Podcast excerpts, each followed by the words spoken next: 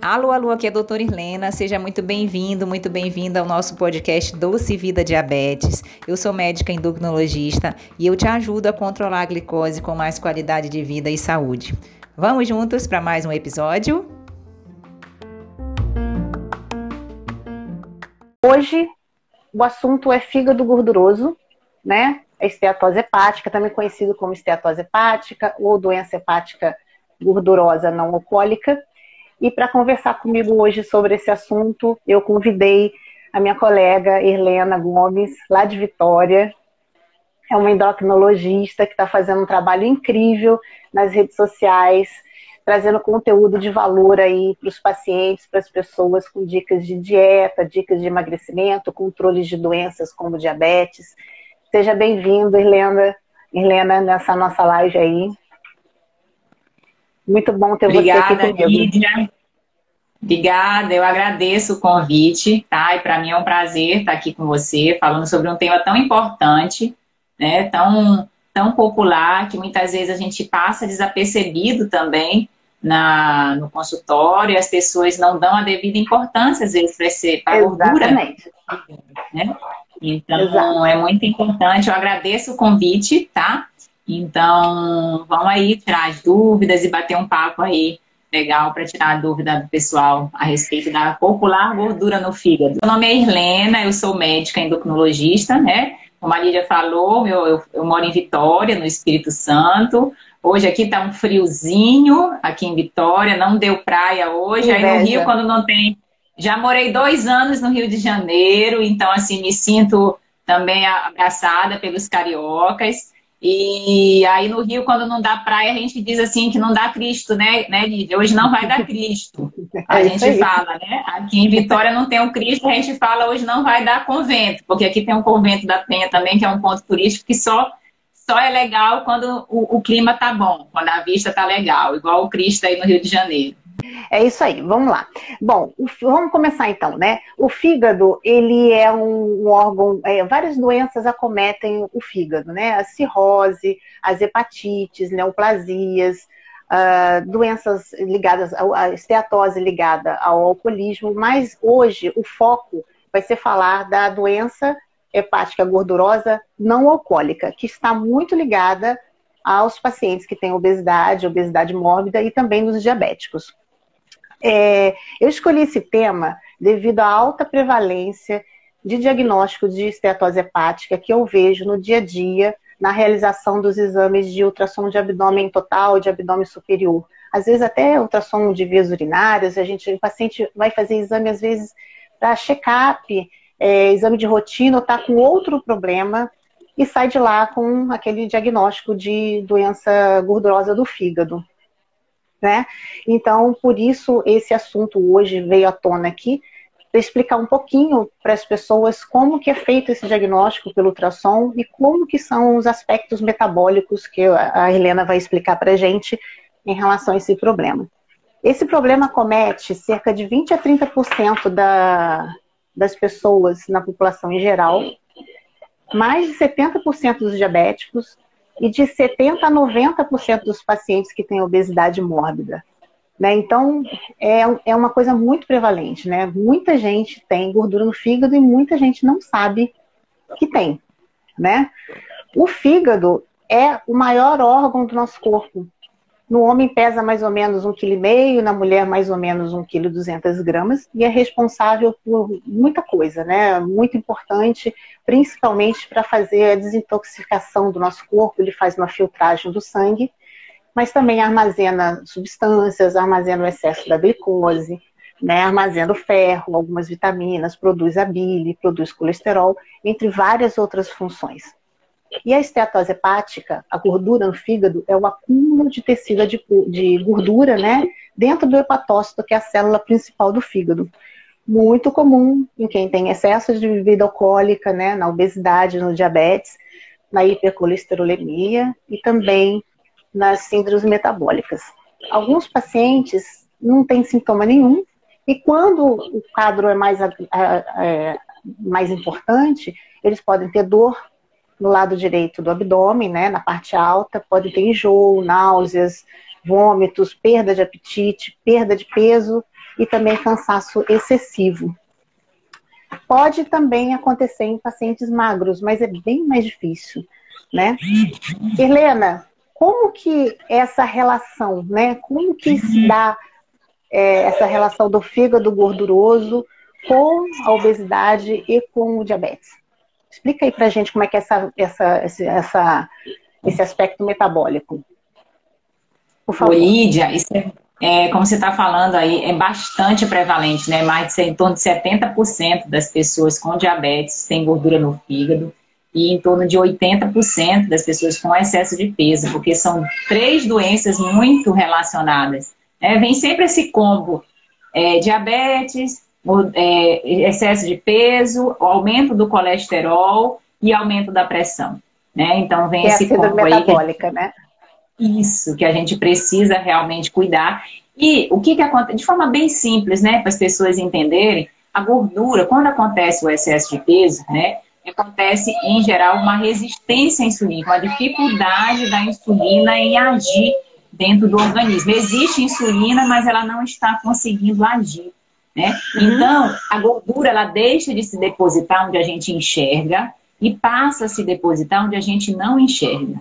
E os dois principais órgãos que ela gosta de, de se depositar, quais são? Fígado e o coração. Então, daí vai a importância grande, né, da gente cuidar, porque essa gordura no fígado, ela está também intimamente relacionada a alguma gordura, algum depósito no coração, nas artérias de uma maneira geral. E, e de forma bem simples, é isso que ocorre mesmo. A resistência insulínica é a principal causa é a base de tudo isso, né? Porque a insulina é o nosso hormônio, o hormônio principal que pega essa glicose, que é o nosso combustível, joga dentro do nosso tanque de gasolina para gerar energia. Se tem excesso de glicose, tem excesso de carboidratos simples sendo consumidos, a insulina ela gera mais energia. E aí ela deixa, ela acumula um pouco de energia no fígado, né, no formato de glicogênio, como você bem já falou, e depois ela passa a acumular também energia no formato de gordura. Inicialmente no tecido subcutâneo, né, que é onde a gente enxerga, tem as gordurinhas, né, que a gente pega, que apalpa e tudo mais, e depois passa a se, a se depositar onde a gente não enxerga, que aí é essa gordura mais perigosa mesmo para a nossa saúde, que é essa gordura visceral. O que é a gordura visceral? É a gordura presente nos órgãos.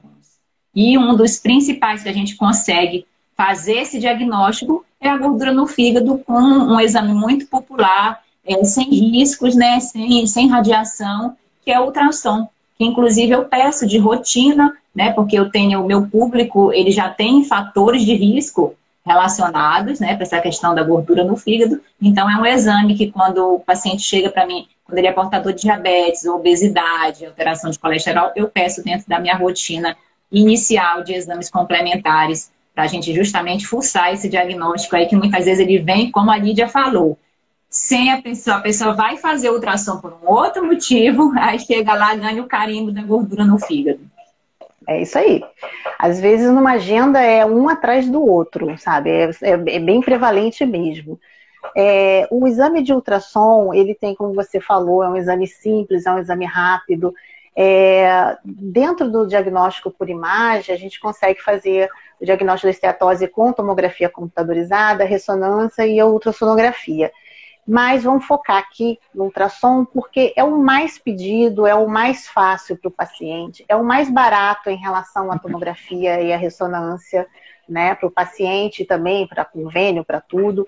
E não dói, não é um exame muito bem tolerado pelos pacientes, precisa fazer apenas um jejum de 6 a 8 horas, não tem radiação, os pacientes toleram muito bem esse exame. Então, é um exame de muito e mais fácil de ser encontrado, de fazer, do que, o, do que a ressonância ou a tomografia.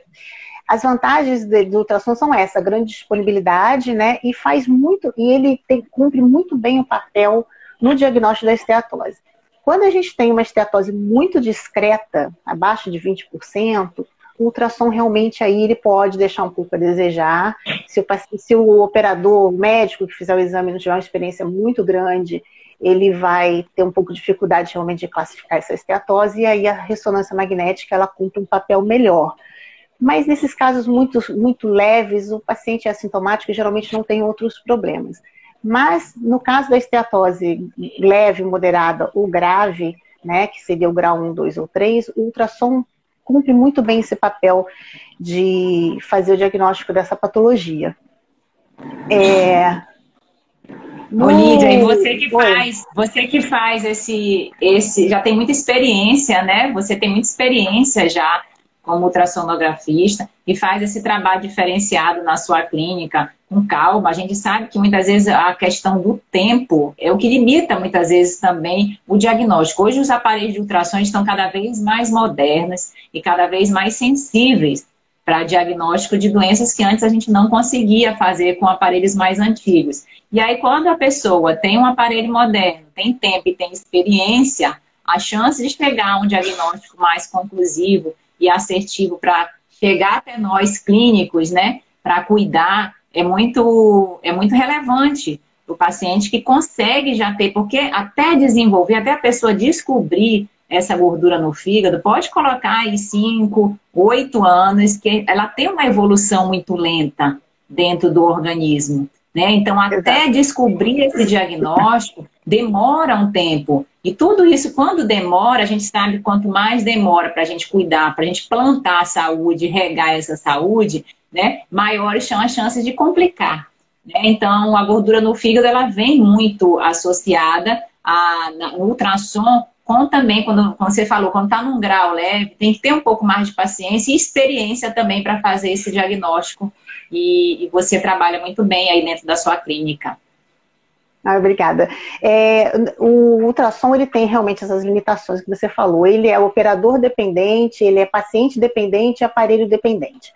Hoje em dia, os aparelhos de ultrassom, como você bem disse, é, igualou. Antigamente tinha uma diferença muito grande. Hoje em dia, praticamente todos os aparelhos têm uma qualidade muito boa que dá para fazer muito bem o diagnóstico. A experiência do operador conta, principalmente quando você tem um quadro muito leve. Quando é um quadro mais, mais é, é, explícito, não é tão difícil, mas nos casos, mais leves, realmente fica difícil de fazer. Agora, também é paciente dependente. Às vezes o paciente tem cicatrizes no abdômen, tem outras patologias, abdominais, às vezes o paciente muito obeso também pode prejudicar o exame, e aí realmente ele tem que ir para uma ressonância. Né? Mas na maioria das vezes o, o, diagnóstico pelo ultrassom é muito, muito tranquilo.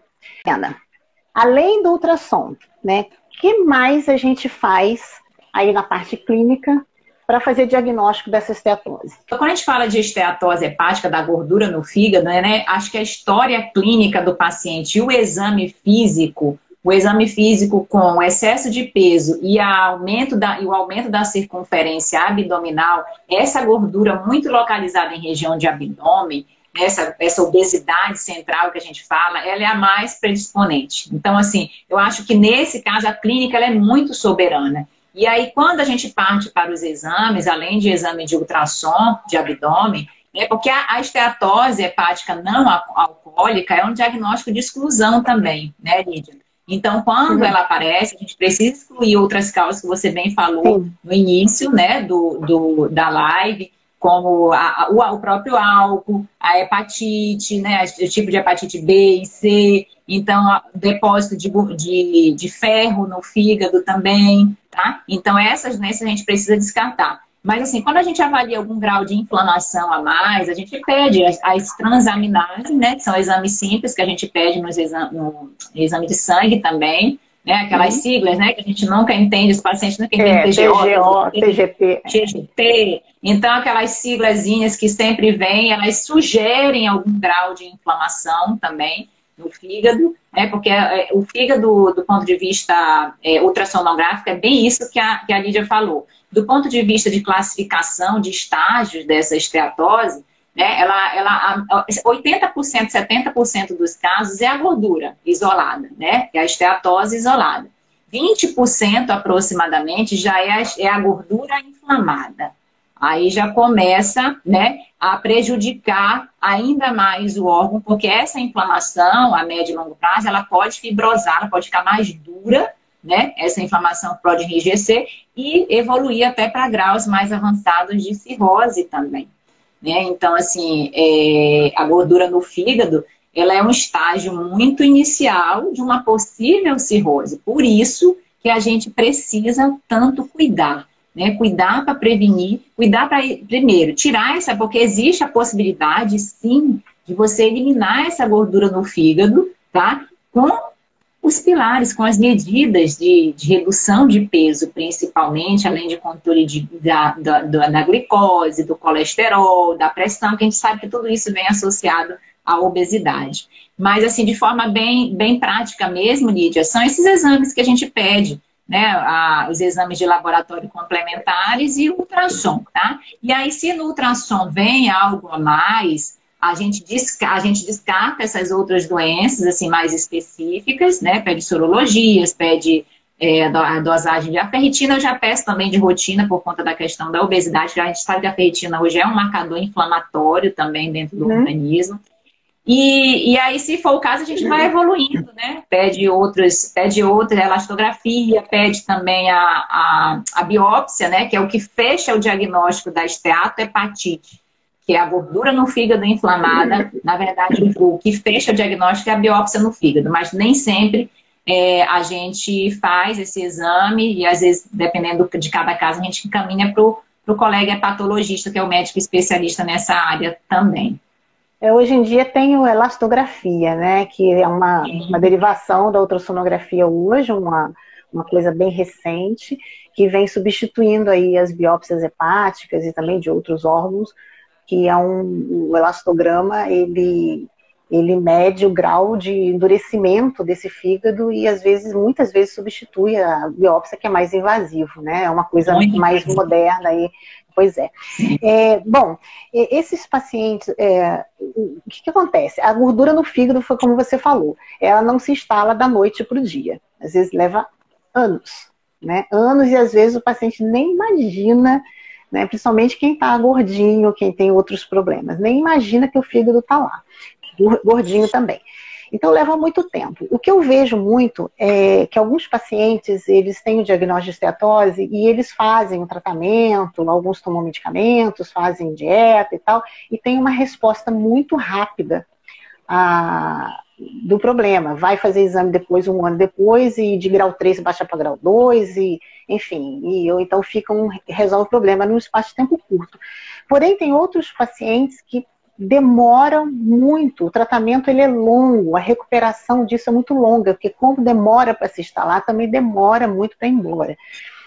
E você acha que essa demora no resultado do tratamento é um dos fatores que prejudica o sucesso do tratamento, a adesão do tratamento, ou a, a desinformação? Porque eu vejo muito, é, muita desinformação. O paciente ele não compreende a importância né, desses dados, desse achado, né? Ah, meu, vai fazer exame, ah, eu tenho uma gordura no fígado e, e é como se, sabe, como se não fosse uma coisa importante, parece que não compreende a gravidade do problema. Então, assim, a, essa demora no tratamento essa ou a desinformação que você acha que é o que mais impacta no não sucesso, né? Porque tem paciente que volta depois com o fígado mais gordo ainda, uma esteatose maior, mesmo às vezes fazendo tratamento. Eu vejo que tem muita desinformação. Essas duas coisas atrapalham bastante, né? Sim, sim, não é à toa que nós estamos aqui, né, para tirar é, é. dúvidas, é. passar é, essa é. informação. Porque eu acho que a educação era é libertadora, né, Lídia? Então, assim, é, muitos que estão ouvindo, às vezes, têm esse diagnóstico, né, e acham que é uma gordurinha no fígado, né? Ah, deu uma gordurinha. Às vezes eu estou analisando os exames, e aí, às vezes, o paciente fala, ah, doutor, deu uma gordurinha aí no fígado também. Entendeu? E quando é. a gente é. vai olhar, já tem um nível moderado e que a gente precisa cuidar dentro desse combo, né?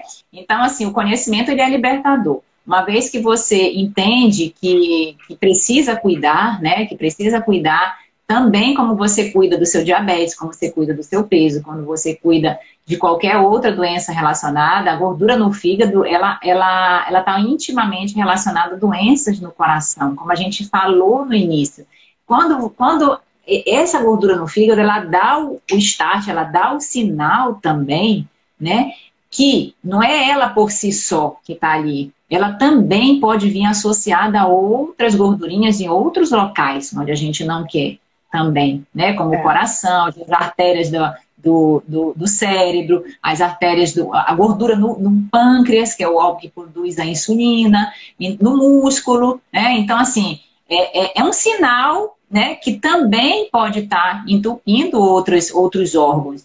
Então, é muito importante a gente cuidar. E eu acho que uma coisa interessante nessa questão da adesão, Lídia, é a gente estimular, né? Estimular a cada consulta é, os nossos pacientes a, a continuarem dentro desse processo, a valorizar o processo. Muitas vezes, quando a gente começa, qual é o principal remédio para a gente tirar essa gordura no fígado? É a gente perder peso. Né? É trabalhar dentro desse controle do peso. E não precisa ser muito, não, viu, gente? Para vocês que estão me ouvindo aí, ouvindo a Lídia, 5% que você consegue de perda de peso corporal, você já tem boa resposta nessa melhora metabólica. Você já tem boa resposta nessa melhora da ação da insulina dentro do organismo. Se você consegue, obviamente, perder mais, 10%, você tem a chance de reverter, de tirar essa gordura que está presente aí no seu fígado, prejudicando esse órgão também.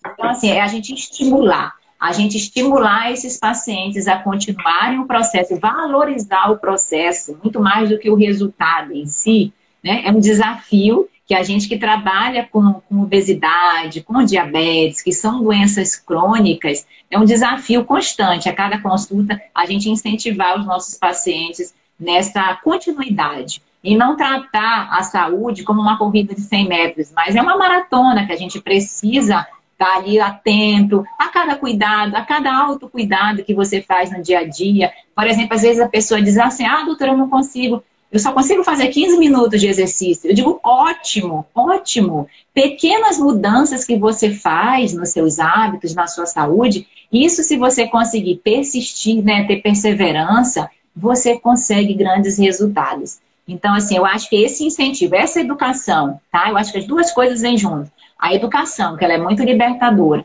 e o incentivo a gente persistir, né? A gente, ser humano, é muito imediatista. A gente quer, por exemplo, quando chega, a gente quer, pra, a gente quer perder 10 quilos, 20 quilos, mas a gente não quer começar pelo primeiro, né? E dar esse é. primeiro passo nesse processo, né? Que é um processo, você precisa valorizar o processo. Você precisa cuidar dos pilares. Você precisa ser gentil com você também. Isso é muito importante dentro do controle e da reversão, porque é possível sim, né, Lídia? Eu tenho certeza que você pega pacientes que estavam em estágio avançado e você consegue fazer essas mudanças, vão para o endócrino, vão para o colega que ajuda nesse sentido, e daqui a pouco vem com grau leve, às vezes nem tem a gordura no fígado. Né? Eu, como na, na, minha prática clínica, eu, dependendo, obviamente, do controle do peso, como que o paciente faz o controle do peso, mas eu peço ultrassom, quando tem esse diagnóstico inicial de gordura no fígado, a cada seis meses. A cada seis meses a gente faz esse acompanhamento, né?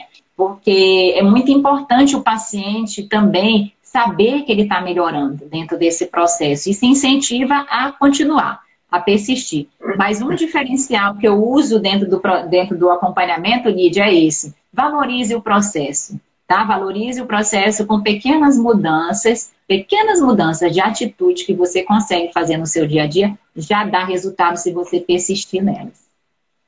É certo, é exatamente o que eu estava falando, o que eu vejo é um, é um, desânimo. Na verdade, é multidisciplinar, né? Porque isso Sim. impacta em mudanças drásticas de comportamento, né? É deixar de comer aquilo que gosta, é, é, às vezes uma pessoa sedentária que às vezes nunca fez exercício, tem que começar a se exercitar, é, tratar essas doenças de base é muita informação. Às vezes, o paciente que é leigo, que não entende, que não sabe da gravidade desses problemas, é difícil essa adesão. Então, isso é muito importante, o esclarecimento, porque não sei, não estou falando que é uma coisa geral, mas é, é, a educação, é, a gente tem que passar essa educação para eles no consultório, o médico tem que explicar todo esse processo, por que que faz ou por que que não faz. É um trabalho de formiguinha, né? A gente tem que ir catando as coisas, juntando tudo e, e estimular esse paciente que muitas, muitas às vezes ficam deprimidos, tem outras questões, né, que, que não, fa não deixam o paciente evoluir no processo. Então, essa é, ele vê que ele está melhorando, é um estímulo muito grande, é muito importante. Eu faço o, é, bastante exames para pacientes que vão fazer cirurgia bariátrica, aqueles exames pré-operatórios, né? Então, é interessante porque é, o processo varia muito de organismo, de questões internas também do paciente. Então, tem paciente que vem fazer o exame pré-cirurgia, paciente com 120, 130, 150 quilos, paciente com obesidade mórbida, né? E a gente vê é, estetose grau 3, 2 e 1. E eles fazem a cirurgia, perdem às vezes 40, 50 quilos, voltam seis meses depois, e aí a gente vê a diferença. Tem paciente que sai do 3 vai para o 2, paciente que sai do 3 vai para o 1, paciente que sai do 3 e volta com o fígado absolutamente normal, tem respostas diferentes de acordo com o organismo. Agora, uma coisa que eu acho interessante é que mais ou menos 10% dos pacientes obesos mórbidos não tem fígado gorduroso. Isso é uma coisa curiosa. É, é aquela coisa assim, você vai fazer o exame já com aquela certeza de que você vai pegar aquele fígado gordo e chega lá você tem um fígado normal. E aí tem alguns estudos que falam que a obesidade sozinha, por si só, pode não ser o único fator desencadeante para isso e precisa de outros fatores e outras questões. E aí tem uma questão muito interessante que eles falam da distribuição da gordura corporal, né?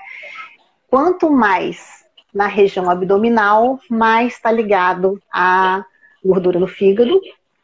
A outra questão é, além da, da distribuição da gordura, é a questão da. Como é que fala, gente? Da resistência insulínica, a inflamação que o obeso tem, que muitos não têm tanto, outros têm mais resistência insulínica, tem a gordura mais inflamada. E uma outra questão muito interessante que é bem atual também, que é a questão do metabolismo e da função intestinal. Né? Os pacientes que têm muito prejuízo na flora, na fauna intestinal, uma disfunção do intestino, também está diretamente ligado à questão da gordura no fígado, e a gente vê alguns pacientes obesos mórbidos que não têm esteatose. Mais ou menos 10% desses pacientes são ressorte, né? Mas acontece. Isso aí a gente também vê bastante no ultrassom, acho bastante curioso. Pacientes bem obesos e com fígado absolutamente normal. E tem essas outras questões aí que estão ligadas. Está tudo interligado, né, Helena? Sim, e, e, esse é um conceito, viu, Lídia, que a gente trabalha muito, porque a obesidade, né, ela é uma doença que gera muitos, mais de 200 doenças relacionadas. Então, às vezes a pessoa diz assim: ah, eu estou acima do peso, mas eu sou um gordinho saudável, porque os meus exames estão normais, inclusive, da vezes do fígado. Tá? Só que a inflamação ela já está presente. Então, assim, a, a, pandemia da obesidade, por exemplo, nesse momento atual que nós estamos, encontrou com outra pandemia, e a gente, infelizmente, viu resultados desastrosos nesse sentido. Por quê? Porque às vezes a pessoa tinha exames normais, estava acima do peso, mas tinha inflamação. Então, juntou uma cadeia inflamatória com outra cadeia inflamatória, e aí gerou uma tsunami de inflamação. Então, assim, é, não espere que seus exames se alterem para você procurar esse auxílio, para você procurar essa ajuda profissional né, que seja no endócrino, nutricionista, qual profissional, cardiologista, gineco, qual, qual profissional você puder e, e, quiser começar, mas comece desse primeiro passo, porque eu acho que é o passo mais difícil dentro do controle do peso, é a gente procurar ajuda, a gente se reconhecer acima do peso e, e por mais que às vezes seus exames estejam normais, né? É, nesse momento, a inflamação ela já está presente. Então, isso é muito, isso é muito já, viu, Lídia? Isso já é muito bem estabelecido em estudos, porque essa resistência insulínica que você começou, ela já está agindo. E ela não está agindo só na, na, na, no músculo, né? Ela está agindo no pâncreas, ela está agindo no fígado, ela está agindo no coração, ela está agindo no intestino, no intestino. Hoje essa regularidade, essa, essa, essa regularidade intestinal, você olhar para as suas fezes também diz muito sobre você. Então, assim, o intestino, a saúde intestinal, ela está diretamente relacionada à nossa saúde também. Assim como a saúde do sono, a regularidade do sono também influencia dentro dessa questão do ganho de peso e do controle do, do, do peso também. Então, é muito importante, é um conjunto sabe, Lídia? Um conjunto de mudanças do estilo de vida. A gente sabe que mudar não é fácil, né? Mudar dói, mudar dói, mas quando você muda para a sua saúde, quando você muda positivamente, eu acho que a mudança é, ela é muito válida. A gente hoje, hoje eu estava conversando com uma paciente no consultório a respeito de, dessa mudança que ela estava comentando que não sei quem na a família dela não muda, não sei o que, que não quer mudar e tudo. A gente está sempre em mudança. Né? Eu, por exemplo, não sou a mesma pessoa de um ano atrás, muito menos cinco anos, dez anos atrás, e nem você, a mesma Helena que eu sou hoje, daqui a cinco, dez anos. Né? Então, assim, as transformações elas estão constantes aí na vida da gente. E eu acho que, que você ir de, de pouquinho, sabe? De passo a passo, com pequenas mudanças, como a gente falou, já te ajuda. Mas para isso, Lídia, é preciso aqui, ó, trabalhar mentalmente, né? Essas mudanças, a gente sabe que o, o controle, hoje o controle da obesidade, que está muito relacionado à gordura no fígado, né? E como eu, eu, vou repetir, você consegue tirar essa gordura no fígado quando você perde peso, tá? Você consegue, dependendo de cada caso, reverter quadros de diabetes, tá? Pessoas com diabetes, com, com, com diabetes de seis anos de duração, você com perda de peso, você consegue reverter, você consegue pelo menos melhor, é, diminuir remédios, não só para diabetes, mas para pressão, para muitas vezes para colesterol, sabe? Então, assim, você reduz custo dentro do seu tratamento e você ganha o quê? Ganha saúde, ganha liberdade de tempo, ganha sobrevida, ganha poder brincar com o neto, ganha poder fazer uma, uma caminhada. Então, assim, é, dói, dói, não é fácil mudar muitos hábitos, né? Mas uhum. cultive um por vez e pequenos, mas que vão te trazer benefício para a sua saúde. É, o foco, a, nós médicos, a medicina tem, ela pode ser focada na doença, né, que é a, é a parte curativa, mas eu acho que existe um papel muito grande que é a gente focar na saúde. Né? Então, às vezes o paciente focar procura... na pessoa, né? Focar na pessoa, é, né, Lívia? A pessoa como um todo, né? Então, o paciente às vezes vai fazer um check-up, procura um endócrino, um clínico, um cardiologista, e ele realmente não está sentindo nada, e, e aí assim, ah, seus exames estão normais, e aí naquela consulta não existe uma, um tempo maior de consulta, não tem uma conversa, uma coisa mais integrada, e às vezes uma coisa deixa passar, e aí o médico perde de dar uma, uma informação de valor daquele paciente que pode mudar a vida dele, no sentido dele ter mais saúde, mais longevidade, ou até mesmo uma questão até comportamental mesmo, dele poder viver melhor. Sim. Então, acho que é, não sei, eu acho que você pensa um pouco como eu. É, a medicina muito voltada para para promoção da saúde. É, é, foi o que você falou, para isso a gente está aqui. A gente está aqui para promover saúde. Não que a gente não vá resolver as doenças, né? A gente também tem que resolver as doenças. Mas a gente também pode promover saúde, né?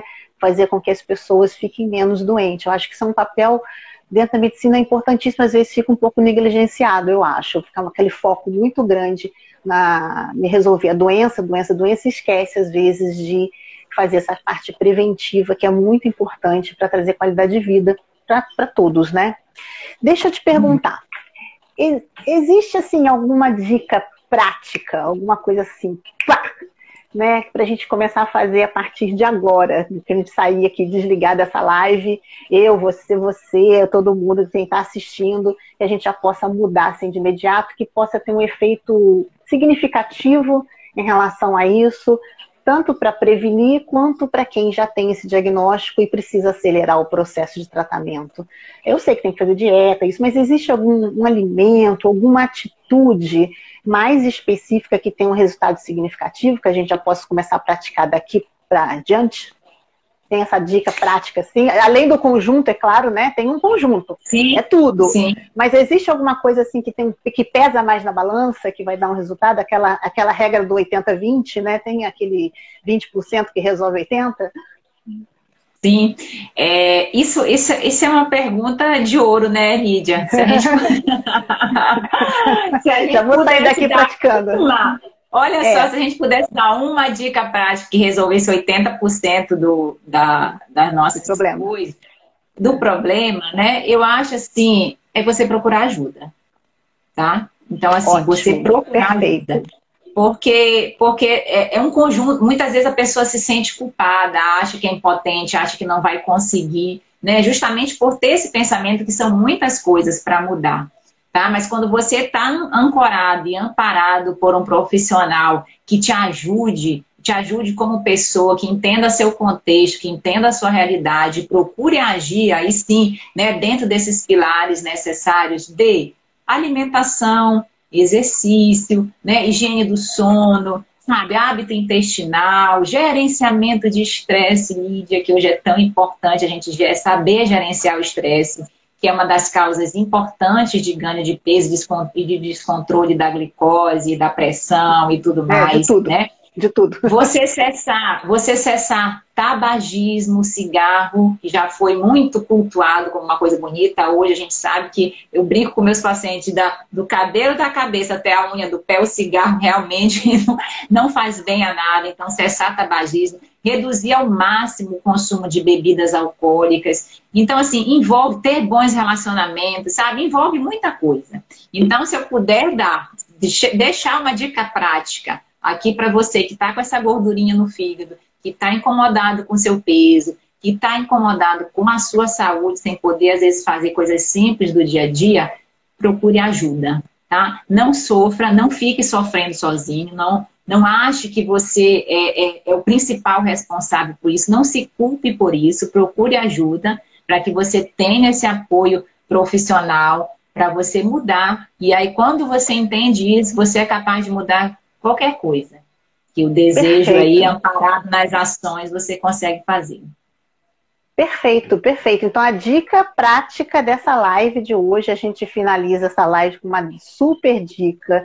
Então, pessoal, quem está assistindo, o pessoal que vai assistir depois, que a live vai ficar gravada para quem não pôde assistir, é, tá obeso, tá com diabetes, tá desajustado, tá estressado, tá com problema, não se acanhe, procure ajuda médica, procure o psicólogo, procure a nutricionista, procure um, um, educador físico, procure se mexa, evolua, não fique parado esperando que as pessoas vão resolver o seu problema, porque ninguém vai resolver o seu problema, tem que partir de dentro, né? A pessoa tem que querer, e para isso os profissionais competentes estão aí para ajudar. Tem que procurar ajuda, porque se não procurar essa ajuda, também nada vai acontecer. Essa é uma dica realmente de ouro é, então, é, todo mundo fazia aí uma, sabe, um checklist aí do, dos problemas para começar a procurar essa ajuda, ajuda médica ou ajuda, ajuda que tem aqui, e fazer dieta, fazer exercícios, as coisas que a gente já sabe, mas também procurar ajuda para ter orientação, né? Porque fazer sozinho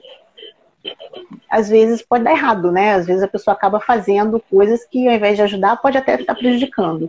Não é isso, Helena? É isso aí. Você não está só, né? Você não precisa estar só. Então, assim, realmente é, é, é, é, procurar. Você sabe, Lídia, que teve, só para finalizar isso aí, essa, essa parte, a gente concluir, teve um estudo que mostrou que para a pessoa se reconhecer acima do peso e procurar ajuda, né, dar esse primeiro passo, demora em torno de oito anos. Caramba! Para os profissionais médicos não da área, né? Profissionais médicos que não cuidam da obesidade, é, oferecerem essa ajuda, tipo assim, dar esse incentivo. Por que, que você não procura perder peso, procura um colega para ajudar? Faz algum, algum pilar, né? Dar esse incentivo são em torno de seis anos. Então, assim, é um retardo muito grande, né? Na saúde. Também é, mas também depende muito da aceitação também, né? A pessoa também tem que, é o que você falou, tem que, anos, tem que, são oito é, anos, tem que né? se aceitar. Não, eu realmente estou acima do peso, eu realmente preciso mudar. É uma mudança de dentro para fora, né?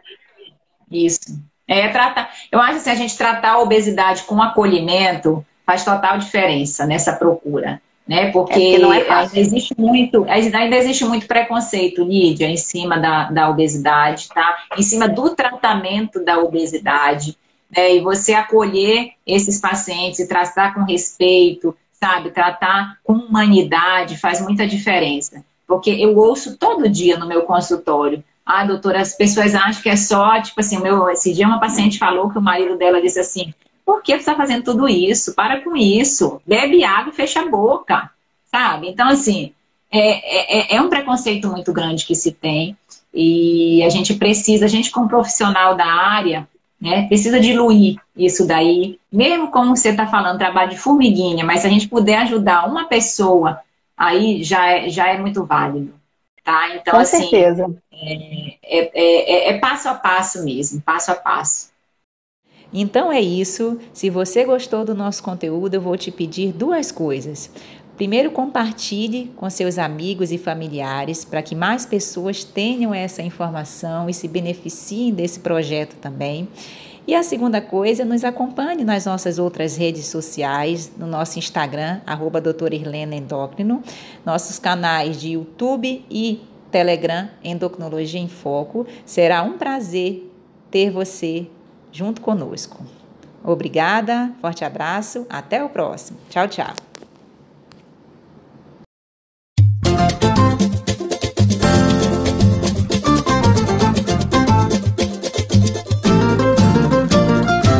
Quem cultiva a semente do amor, segue em frente, não se apavora. Se na vida encontrar sabor, vai saber esperar sua hora. Quem cultiva a semente do amor, segue em frente, não se apavora. Se na vida encontrar sabor, vai saber esperar sua hora.